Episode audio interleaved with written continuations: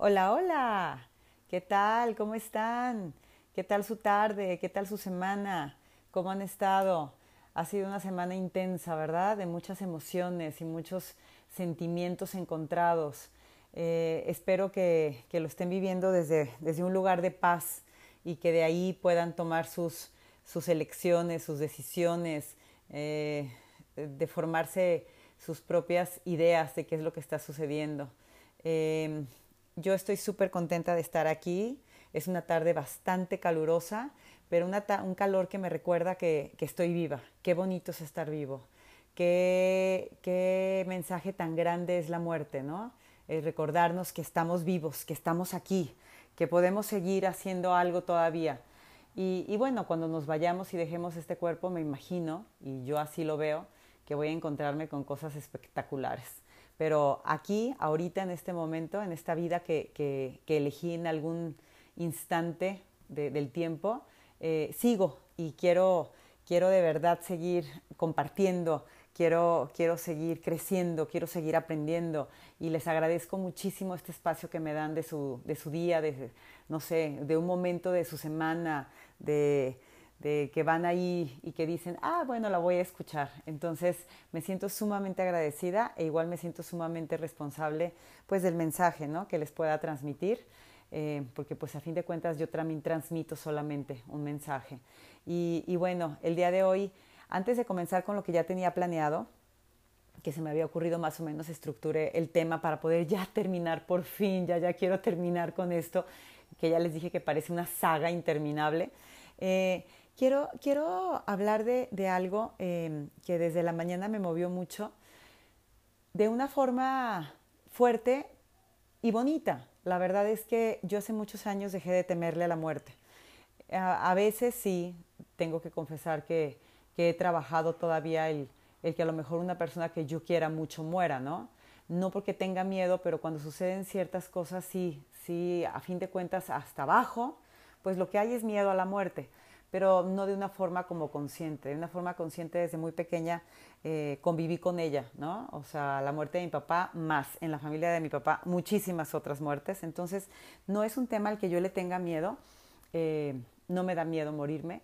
Y cuando escucho de la muerte, la verdad es que me recuerda, me recuerda que quiero vivir al 100% cada día de mi vida.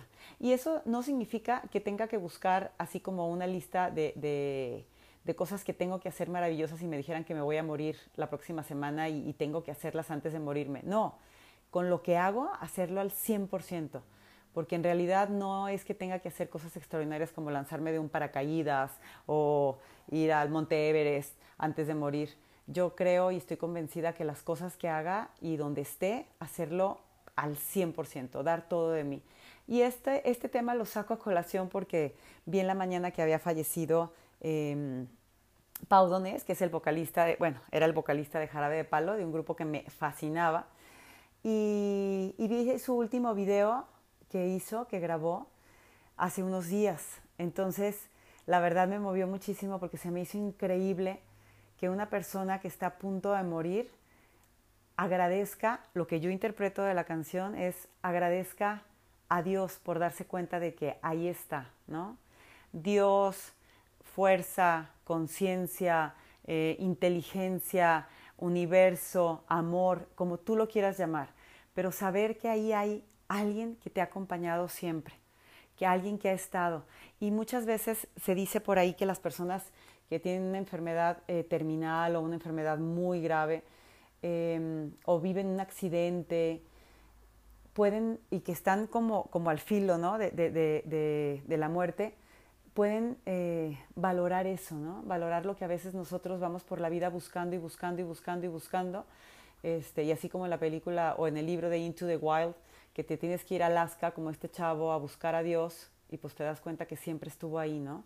Entonces me, me, me movió muchísimo esa canción, la verdad es que está súper bonita. Este, y después de eso, eh, el, el bebé de una persona muy allegada a mí está entre la vida y la muerte y de hecho los doctores le dicen que pues ya no hay nada más que hacer.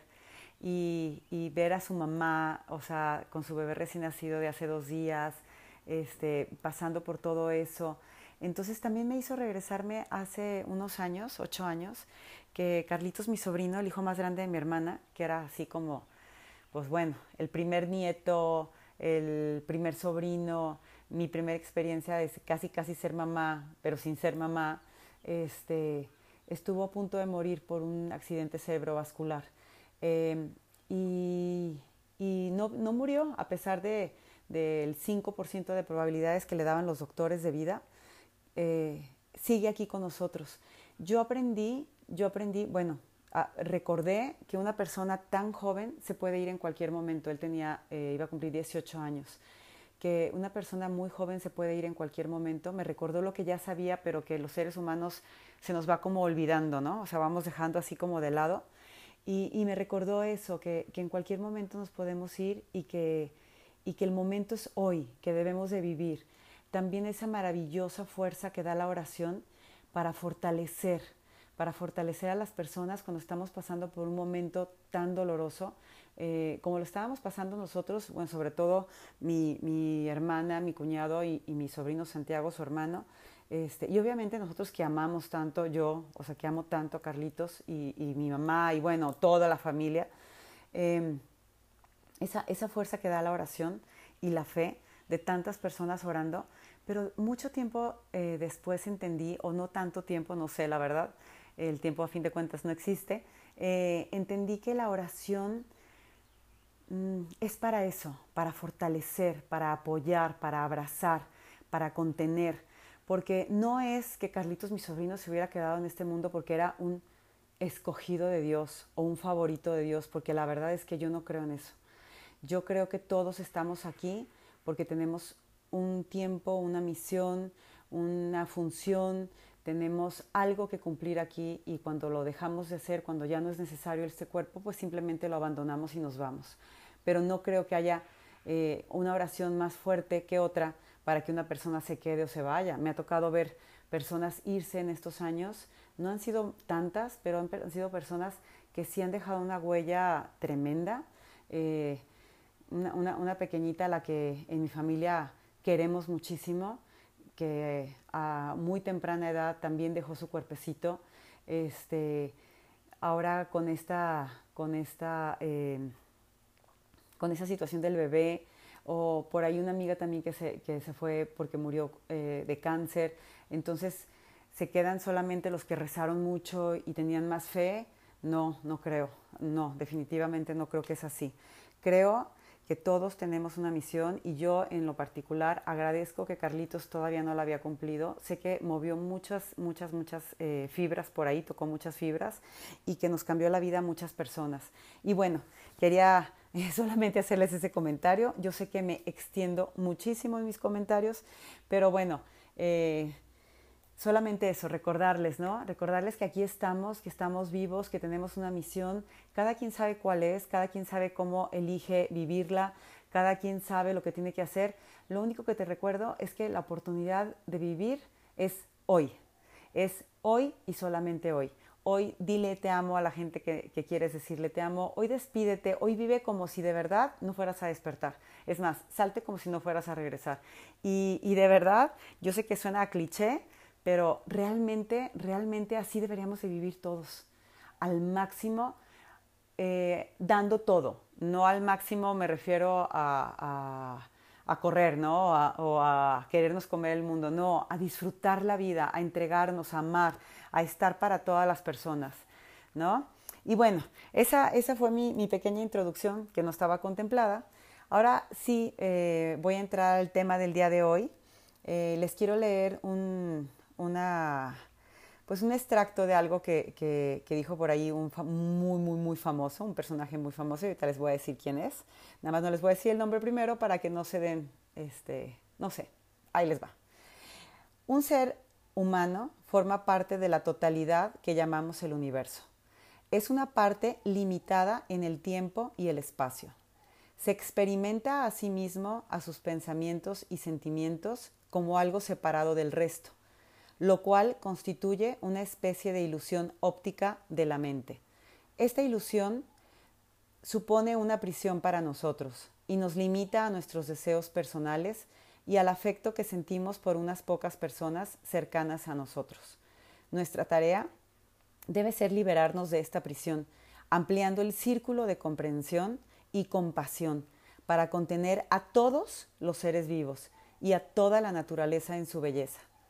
Esto lo dijo Albert Einstein, un científico. Me encanta cuando me encuentro con, grandes científicos eh, que a través de, de sus estudios prolongados de la ciencia descubren que sí hay algo más. Y me encanta porque estoy convencida que para superar muchísimas de las situaciones difíciles, complicadas, dolorosas eh, de la vida, pues requerimos de agarrarnos de algo, ¿no? De tener un apoyo. Y bueno, esta, esta lectura que les acabo de hacer, que queda también muy, muy bien con todo lo que está sucediendo últimamente, con el tema del, del racismo, de la separación, de los señalamientos, ¿no? de la discriminación, eh, la voy a aplicar a, a un grupo de personas que vamos eh, por el mundo sin, tener una apariencia que nos, probablemente una apariencia física que nos distinga o nos separe de los demás, perdón. Eh, no necesariamente se trata de un tema racial, pero sí discriminatorio. Y, y, hay dos palabras que me encantaron de esto que les acabo de leer, y una es comprensión y otra compasión. El tema de la compasión es un tema súper importante en el budismo y me parece hermosísima. Es como una de las piezas claves del budismo.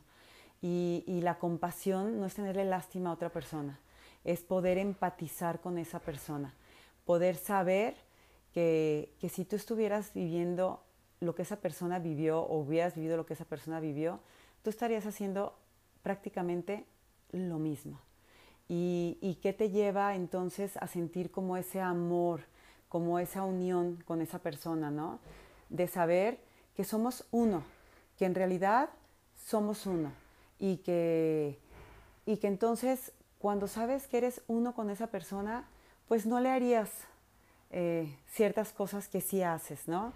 Y bueno, esta historia el día de hoy eh, va a estar muy enfocada a una parte eh, muy dolorosa de, mi vida, a una etapa muy dolorosa y de hecho por eso creo que me ha costado mucho trabajo como poderla, no sé, como poderla estructurar, como, como poderles transmitir el mensaje que les quiero transmitir sin extenderme tanto como lo suelo hacer, sin meterme en el proceso eh, personal de mi hijo y poderlo compartir desde el amor y desde el deseo eh, de ayudar, porque eh, Esteban es un niño, bueno, es un hombre hoy en día, pero fue un niño como, como muy etiquetado, como muy señalado, como, ah, como muy juzgado, como muy juzgado.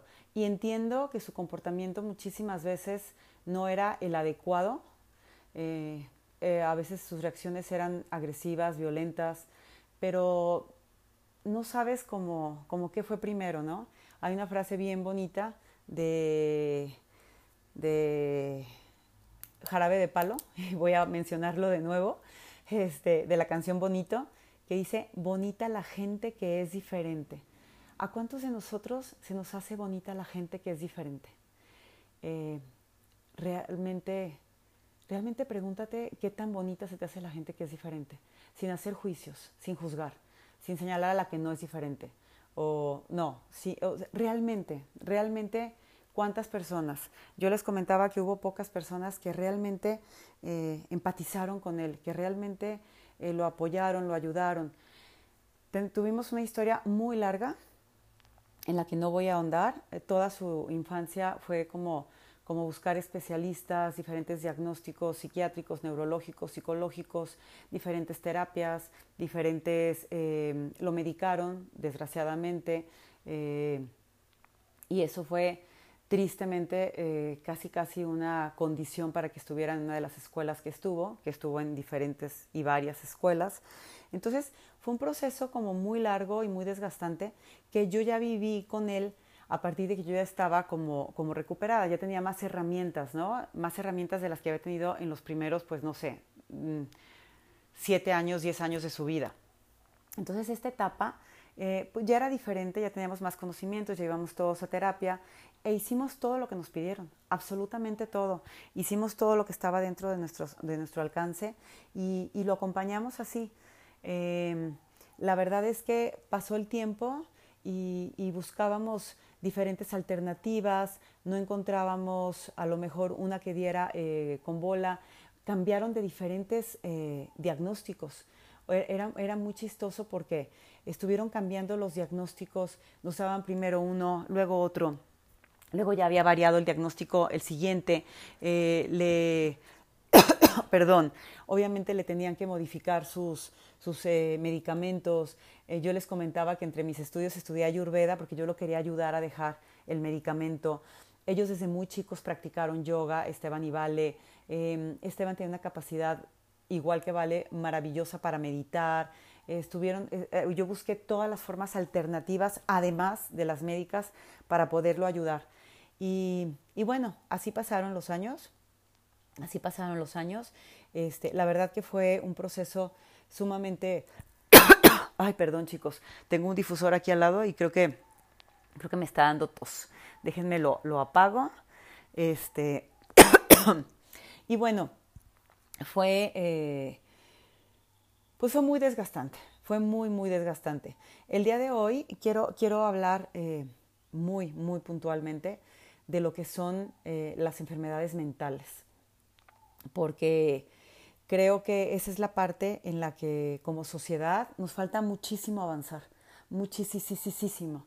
Las enfermedades físicas son pues no hasta bien vistas, porque no, no creo que sean bien vistas, pero a veces son hasta, ay, no sé, como muy celebradas, ¿no? O sea, y no, no que se celebre la enfermedad, sino que, que causa como mucha, eh, perdón, déjenme dar un traguito de agua. Perdón, perdón. Eh, las enfermedades físicas, les decía, a veces, por ejemplo, toda la gente está al pendiente y wow, la venciste, luchaste contra ella. En realidad contra las enfermedades no se lucha, pero bueno, es algo que también he aprendido en Curso de Milagros, pero es lo que todos entendemos, ¿no? Es con lo que crecimos y aprendimos.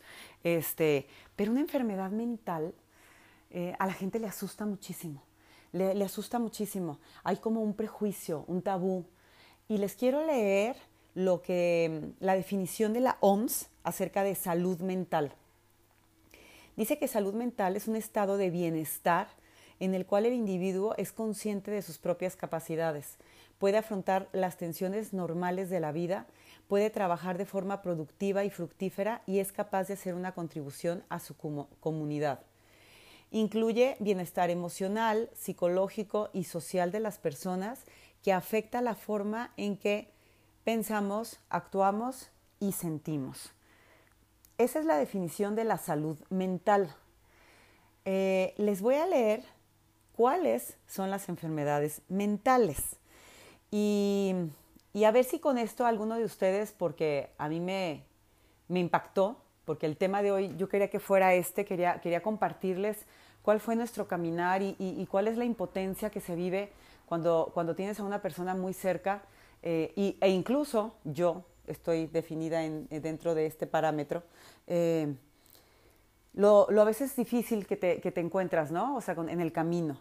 Y bueno, les voy a leer cuáles son las enfermedades mentales eh, que, se, que, se, tienen como, como registradas, ¿no? Bueno, que se pueden definir algunas de las enfermedades mentales. Es trastorno de ansiedad, incluyendo trastorno de pánico e insomnio trastorno obsesivo compulsivo y fobias, depresión, trastorno bipolar y otros trastornos de ánimo, trastornos de alimentación, trastornos de la personalidad, trastorno de estrés postraumático, trastornos psicóticos, incluyendo la esquizofrenia. Más sorpresa todavía eh, para mí fue que las personas eh, ancianas, o sea, las personas ya grandes en la vejez, hay un grado altísimo de enfermedades mentales, como es la depresión y eh, la demencia senil. Se consideran enfermedades mentales. Entonces, cuando nosotros oímos, no sé si a ustedes les pasa, pero a mí me ha llegado a pasar, eh, que escuchas enfermedad mental y entonces las personas se asustan, así como de, ay, está loco, o ay, asesino, psicópata, ¿no? Sociópata. Y, en realidad una enfermedad mental es lo que les acabo de mencionar. Y la primera, fíjense bien, la primera, la más, em, la más común, por decirlo de alguna forma, es la ansiedad y la depresión. Le siguen los abusos de sustancias y el tercero son los trastornos afectivos. Y todavía más interesante se pone el asunto cuando les diga que uno de cada cuatro personas en el mundo va a llegar a tener o ha tenido eh, una enfermedad mental, ya sea pasajera, ocasionada por otra cosa, que, eso puede ser, eh, no sé, puede ser porque hayas tenido una enfermedad grave, por ejemplo, como el cáncer, que te produzca una depresión, ¿no? O, un medicamento que te pueda producir depresión también. O sea, enfermedades que son como, como eh, pasajeras y no crónicas, porque también están las crónicas que esas ya tienen todo un historial, ¿no? Las causas de estas enfermedades pueden ser los genes o la historia familiar, los traumas o el estrés o el abuso en la infancia, factores biológicos como desequilibrios químicos en el cerebro, em, es también ah, el consumo de alcohol o drogas, puede ser también una lesión cerebral traumática, como les comentaba, también puede ser por, a través de otra enfermedad o tener pocos amigos y sentirse solo o aislado. Y aquí es donde entra el tema de qué fue primero, ¿no? Si, el huevo o la gallina. Porque si ya la persona desde chica a lo mejor es como más retraída o es tímido o, o le cuesta trabajo socializar, y, y, entonces empieza la gente como a señalarlo, sus mismos amigos, como no se junta con nadie, y empieza a ser señalado, etcétera, etcétera, etcétera. Ahora imagínense todavía a esto le agregamos el tema del bullying, eh, todo, todo el asunto de las redes sociales, el impacto tan negativo que en algunas ocasiones llega a tener en una persona, etcétera. Em, el suicidio ha aumentado de una forma considerable y, es el resultado de muchísimas estas enfermedades mentales. Eh, hay muchísimos tabús todavía, hay muchísimo rechazo social. Eh, las personas ya cuando son más grandes, precisamente por esa señalización de la que son víctimas, eh, se sienten avergonzadas y no piden ayuda. yo entro en este parámetro, entonces la verdad me siento muy optimista de decir que, que sí se puede salir de ahí, pero sí se necesita muchísimo, muchísimo esfuerzo de la persona que la padece. Yo relaciono este tipo de enfermedades mentales mucho como con, como con la diabetes o con, no sé, con una enfermedad a lo mejor del corazón y casi, casi más con la diabetes. Porque son enfermedades, por ejemplo la diabetes, que se requiere, se requiere de atención médica, o sea, de supervisión médica, se requiere de medicamento, pero también se requiere de una vida de hábitos sanos. Y en esas tres cosas está sumamente, sumamente vinculada la voluntad del paciente. Por eso, ¿cuántos casos no conocemos de personas que te dicen, eh, que te platican que les tuvieron que amputar la pierna porque no cuidaron su alimentación, ¿no? Y tú dices cómo es posible si está enfermo y sabe que está enfermo. Son esas cosas que, que uno no entiende y que llegan a pasar. Y las enfermedades mentales es exactamente lo mismo. Si la persona no tiene toda la disposición, cumple con toda la disciplina, que vaya que es una, gran disciplina, pues su, recuperación depende totalmente de eso. No hay, no hay forma, no hay manera de hacerlo tú por ellos. Entonces, eh, todo esto que les estoy platicando es para decirles que, que, Esteban, mi hijo, desde muy chico, a través de todos los diagnósticos y de no atinarle y de no saber, y que a veces los mismos especialistas a lo mejor puedan confundirse y, y entonces se contrapongan los diagnósticos y todo lo que nosotros hicimos, pues eh, desembocó en un, en un momento, sin temor a equivocarme, el más, más, más doloroso de mi vida. El momento en el que sentía como, el, como dice el libro, que todo se derrumba. Em,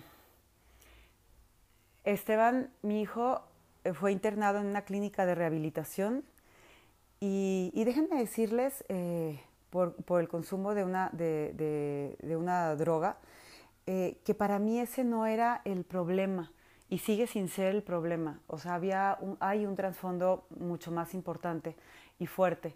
Este, pero mm, ahí, cuando yo ya llevaba varios años recuperada, cuando yo ya estaba recuperada también de la codependencia, yo sabía qué quería y qué no quería vivir en ese momento. Yo sabía que no quería ser codependiente activa, que no quería vivir mi vida como un infierno, ni tampoco hacérsela vivir a mi hijo como un infierno, ¿no? No era lo que yo quería y, también estaba convencida de que si estaba en nuestras manos darle ayuda, lo íbamos a hacer.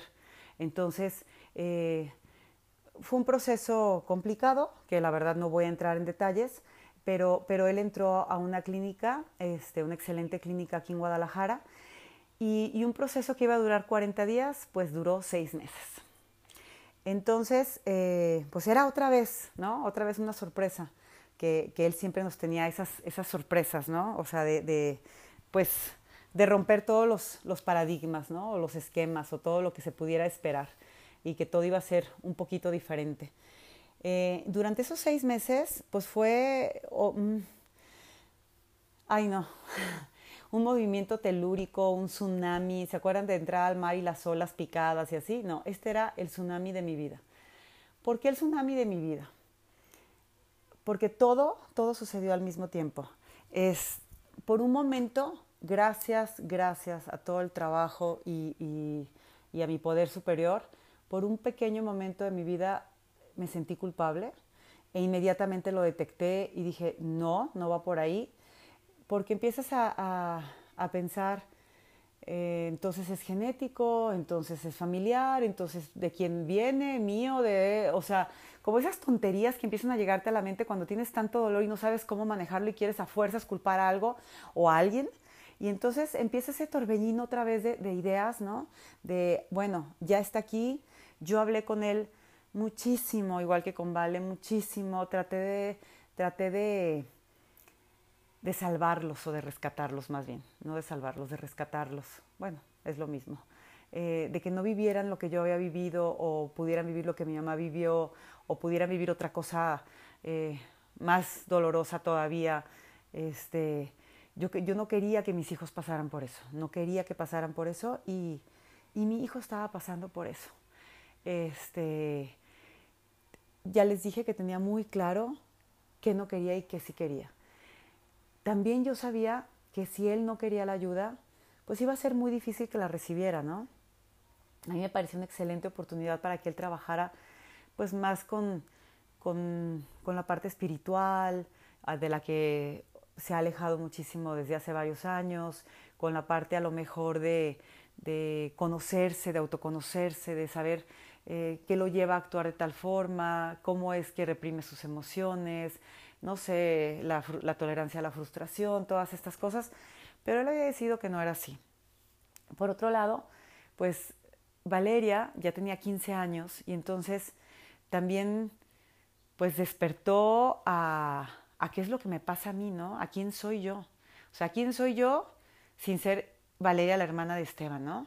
Porque a pesar de todo lo que habíamos nosotros trabajado y de, siempre estar al 100% por los dos y para los dos y estar presente dentro de mis capacidades cuando eran muy chiquitos y después ya con mayor conciencia, pues de todos modos, aunque no quieras, cuando tienes a una persona que requiere de más, em, tiene más necesidades, pues la atención inconscientemente es mayor, ¿no? Entonces era también como ella ver aquí estoy, ¿qué es lo que yo necesito?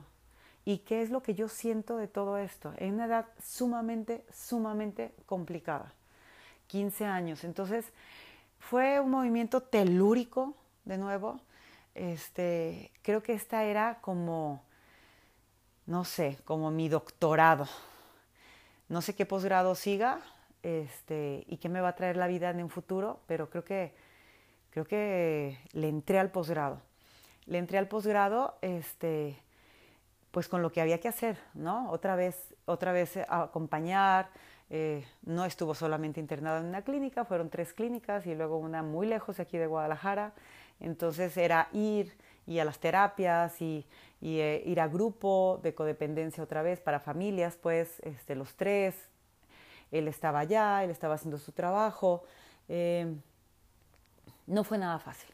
No fue nada fácil, fue un proceso muy doloroso, muy difícil, este, que nos enseñó muchísimo, que nos enseñó muchísimo y nos sigue enseñando muchísimo porque pues esto no termina hasta que se acaba.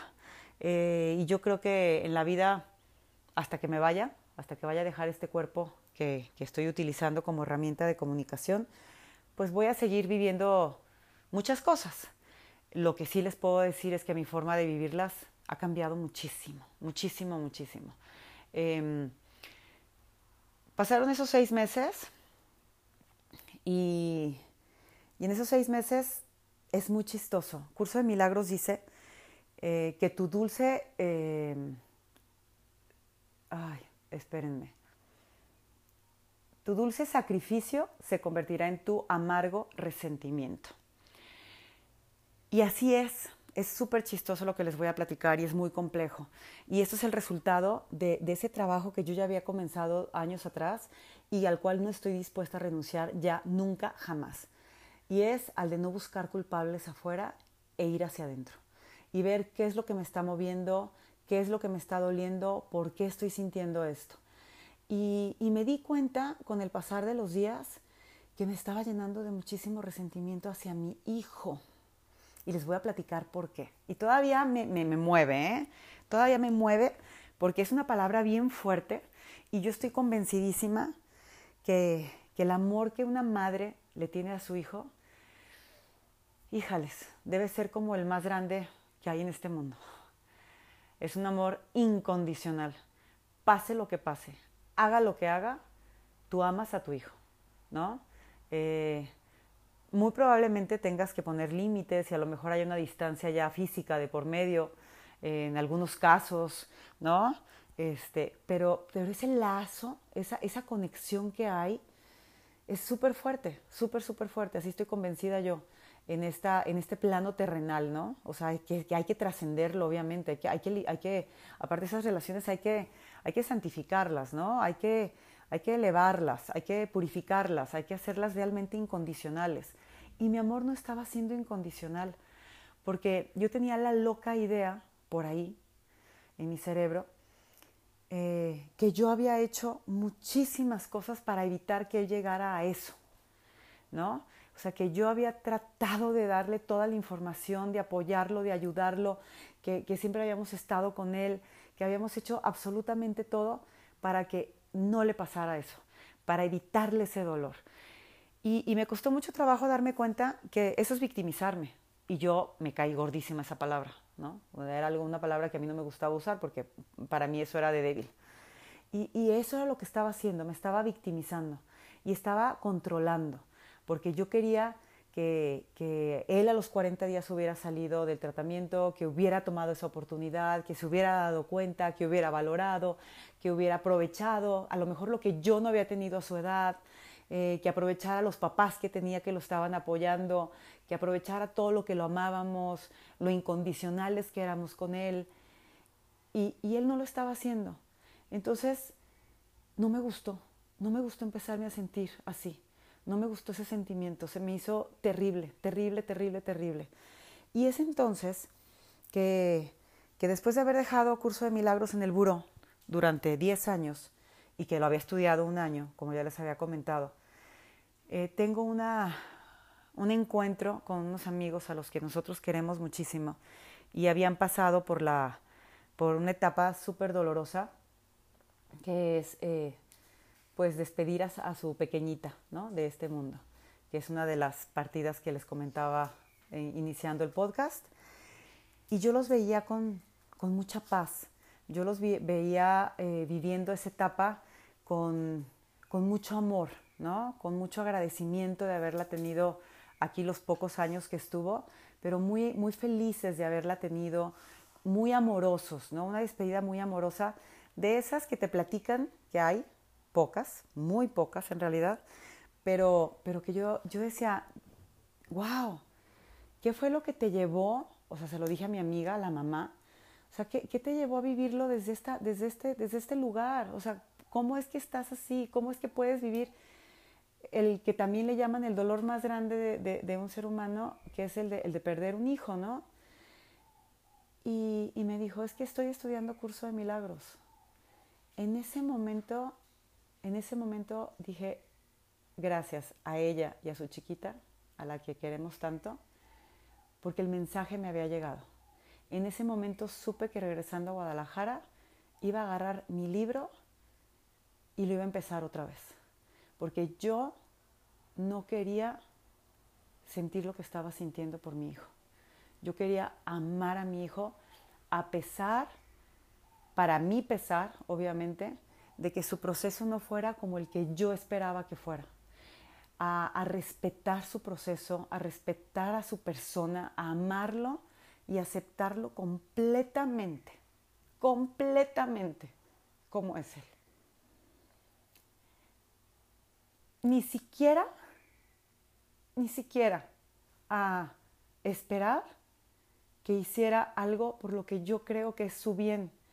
Porque también Curso de Milagros te dice que tú no sabes qué es lo que necesitas mucho menos puedes saber lo que la otra persona necesita. Cuántas cosas han pasado en mi vida que en el momento fueron sumamente dolorosas o difíciles y el día de hoy me hacen ser quien soy. Entonces, pues empecé a estudiar. Curso de milagros, cómo debería de ser. Busqué dónde, busqué un grupo, pero no se acomodó, o sea, no se acomodó y empecé a estudiarlo yo. Siempre he sido autodidacta y, y empecé a, a, leer muchísima literatura acerca, aparte de, de estudiar el libro y de, de, practicarlo y de hacer los, los ejercicios. Y empecé a escuchar videos, y empecé a escuchar podcasts, y empecé a escuchar muchísimas cosas. Y, y ese es el milagro de que vengo a platicarles. No estoy haciendo proselitismo, no estoy vendiendo un producto, no es una campaña publicitaria y tampoco, tampoco quiero convencerlos de que hagan lo que yo hice. Solo les vengo a compartir lo que ha hecho en mi vida. Ha sanado mi percepción acerca de, mi hijo. Puedo acompañarlo. Puedo, obviamente me duele verlo sufrir, me duele verlo que le cueste trabajo eh, a veces la vida, pero puedo respetar que ese es el proceso que él tiene que seguir. Y puedo acompañar también a mi hija en su proceso personal y puedo entender lo que está viviendo, que también tiene ella sus, sus propios eh, pues, temas, también tiene sus propios eh, trabajos personales y, y estoy súper, súper, súper, súper convencida que aquí no hay castigos. He, he, leído muchísimo, he estudiado muchísimo. Hay un doctor que me parece fabuloso, el doctor Bruce Lipton, que habla muchísimo de que tú puedes cambiar, cambiando tu personalidad, eh, tú puedes cambiar tu biología. Entonces, yo, yo, Esmeralda, estoy recuperada de una enfermedad mental eh, no, no bien vista, de esas que se ocultan y se esconden, como yo lo hice durante mucho tiempo y hoy lo vengo a, a platicar y te vengo a decir que eso se me hace así como, como súper importante, que soy como tú, aunque no lo sepas. Que sepas que no estás solo o sola. Que, que todos podemos pasar por etapas bien difíciles en nuestra vida y que todos tenemos un paquete. Y que a veces creemos que nuestro paquete es peor que el de todo el mundo o a veces también minimizamos, ¿no? Y en realidad a lo mejor ah, te ha ido súper bien toda tu vida, pero puede ser que un día de estos vivas algo súper difícil y puede ser que no, y wow, bendito seas, qué chido. Hay otras personas que nos cuesta más trabajo, pero tampoco somos los únicos en este mundo. No somos, no somos eh, problemas. O sea, sí podemos haber experimentado un problema, pero eso no significa que nosotros seamos el problema no soy el problema, mi hijo no es el problema, mi hija no es el problema. Estoy súper convencida, hablo de mis hijos y de mí, porque obviamente respeto el proceso personal de mi esposo y no estoy hablando en tercera persona, estoy hablando en primera persona, ¿no? Entonces, sí, sí eh, todo esto que les acabo de platicar hoy me pareció súper, súper importante porque para mí ha sido increíble poder voltear y verlo como el ser maravilloso que es y no definirlo por un diagnóstico, no definirlo por una enfermedad, no definirlo por sus capacidades o incapacidades sociales o de adaptación. No, no. Una persona no se define por sus enfermedades, no se define por su profesión, no se define por su nombre, mucho menos por sus problemas o enfermedades, muchísimo menos.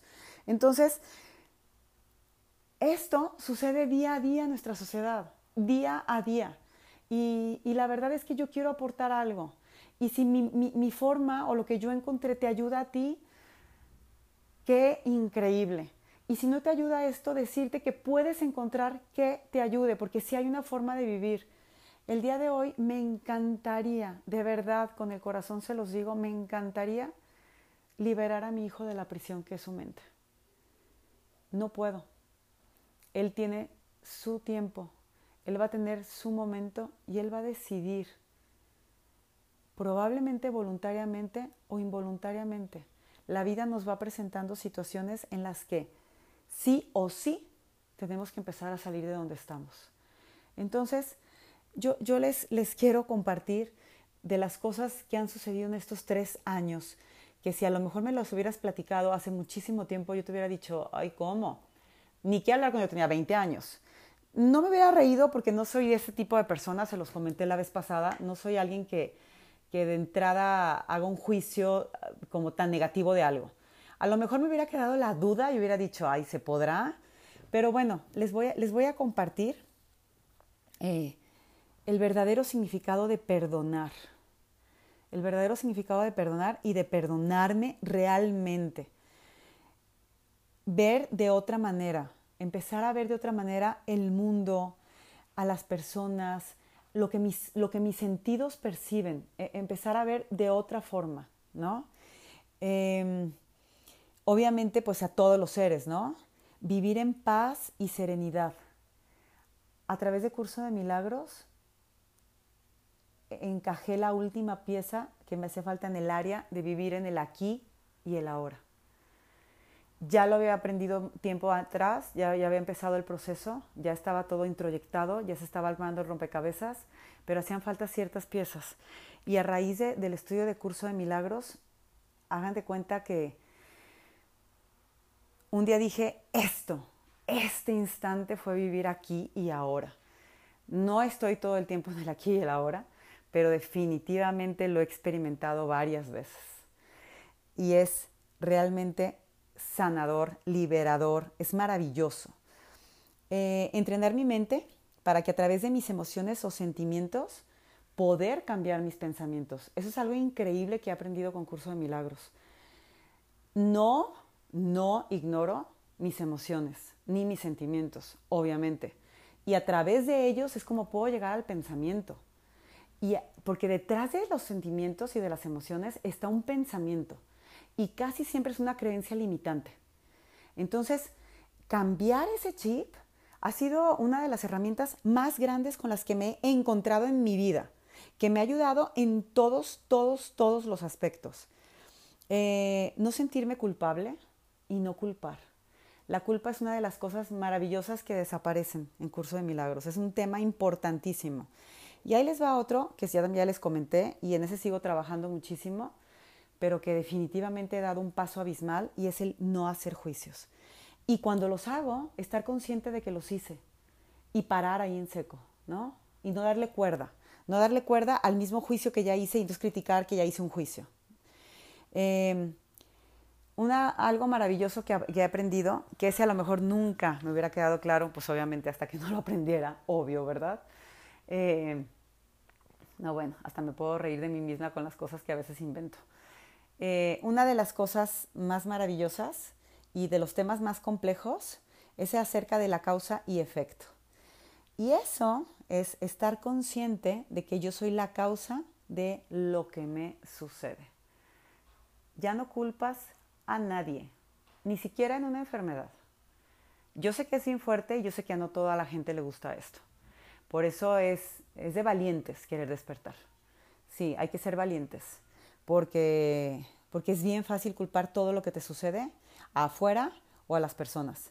Y aquí no hay nada más que entrar otra vez en ti y vivirlo. Vivir, no huir, vivir desde la emoción, quedarte en el aquí y el ahora. Todo va unido, todo va unido, todo, todo, todo, todo va unido. Obviamente, pues darte cuenta que todo es un sueño, ¿no? Darte cuenta que, nada es real, y ese es un tema bien padre y bien interesante que ya llegaremos a él. Ser más compasiva conmigo y los demás. Eh, desde el momento en que no haces juicios, pues ahí estás siendo bastante compasivo, ¿no? Y empiezas contigo. Vivir en el amor y conectada, saber que hay, que hay una fuerza, una fuerza superior a mí, una conciencia universal, una inteligencia, un, un, ser que para mí, se los he dicho, es Dios, el Padre, el Creador, y, y que yo puedo llegar a ser como su Hijo, que yo puedo llegar a ser como Jesús, que puedo aspirar a tener esa conciencia crística, ese, ese Buda que tuvo Siddhartha, ¿no? Eh, a, a, poder, a poder encontrar esa, esa realización de la que tanto nos hablan. Y, y una bien padre que me gusta muchísimo, muchísimo, muchísimo, muchísimo, muchísimo y aplica muchísimo en nuestra vida y esas se las voy a dejar ahorita de tarea, es que, que uno siempre, siempre, siempre recibe lo que da. Lo que es lo mismo, lo que tú das es lo que recibes. Ojo, ¿qué estás dando? ¿Qué estás diciendo de los demás? ¿Qué juicios estás haciendo? ¿Desde qué postura estás viviendo tu vida? ¿Cómo estás señalando? ¿Cómo estás separando? ¿Cómo, cómo estás viviendo? ¿Qué es lo que estás haciendo? Esas son de las cosas maravillosas que me trajo Curso de Milagros. Eh, ya estoy en la segunda vuelta de los ejercicios, que eso en realidad pues, no es importante, se los comento nada más para decirles que que ya no se fue, ya se quedó, ya se quedó. Este curso de milagros tiene esa peculiaridad, que ahí está y lo dejamos y le huimos y regresamos y vamos y venimos y a lo mejor te platicaron y dices, no, no es para mí.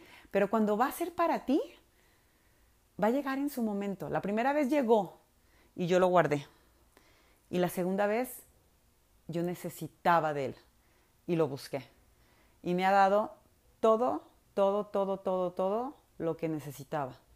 Y el día de hoy puedo, puedo ver a mis hijos como dos chavos buscando su propia identidad, eh, buscando su propio camino, eh, labrando su destino, labrando su, recorrer, ¿no? su, caminar, tomando las decisiones que tengan que tomar. Y yo, Esmeralda, su mamá que tanto los amo, me toca acompañarlos, no rescatarlos y evitarles el dolor, creo que sería el daño más grande que podría hacerles. Porque a través de, del dolor y de las crisis, el ser humano crece. Yo he crecido a través del dolor, a través de todas esas crisis, de todos esos cambios. Entonces, pues bueno, terminé, terminé, terminé, terminé. Ya les expliqué, espero poderles haber transmitido esta felicidad esta plenitud, este agradecimiento que siento por todo esto, yo sé que es, es, el, es el comienzo, ¿no? Es el comienzo, pero ya tengo muchas más herramientas. Ya mi barco está más, eh, más sólido, ya está más pesado, ya puede pasar a lo mejor más las olas. No un tsunami, pero ya podría reconstruirlo más fácil, ¿no? Entonces, eh, reaprender para mí ha sido la única forma. Mi sistema de pensamiento ha cambiado del cielo a la tierra y eso lo vamos a ir viendo poco a poco cuando nos vayamos adentrando en los conceptos y todo lo que es curso de milagros. Pero bueno, eh, para cerrar les quiero leer esto que se me hace súper bonito, que es un fragmento de, de, una de las lecciones del libro de ejercicios que dice, hay una manera de vivir en el mundo que no es del mundo, aunque parezca serlo. No cambias de apariencia, aunque sí sonríes mucho más a menudo. Tu fuente se mantiene serena, tus ojos están tranquilos y aquellos que caminan por el mundo con la misma actitud que tú, reconocen en ti a alguien semejante a ellos. No obstante, los que aún no han percibido el camino, también te reconocerán y creerán que eres como ellos, tal como una vez lo fuiste. Así es, no cambies de apariencia, solo sonríes más a menudo, vives más en paz, vives, vives sereno. Les deseo de verdad a todos y cada uno de ustedes que encuentren cuál es ese camino que los lleve a vivir así. Que todos, que todos despertemos, que todos eh, empecemos a contactar con esa fuerza única que es el amor y que es, que es esa fuerza eh, universal que todo, todo, todo lo puede y que desde ahí cada uno de nosotros tomemos todas las decisiones de nuestra vida que sean desde el amor, desde la paz. Y probablemente, no, no probablemente, de seguro la vida nos va a seguir trayendo eh, retos, situaciones difíciles, crisis, pero ya tendremos más herramientas para querer seguir adelante. Ya, ya tendremos ganas de seguir viviendo con lo que nos toca vivir. Les deseo que tengan una semana maravillosa. Les mando muchísimos abrazos a todos. Besos.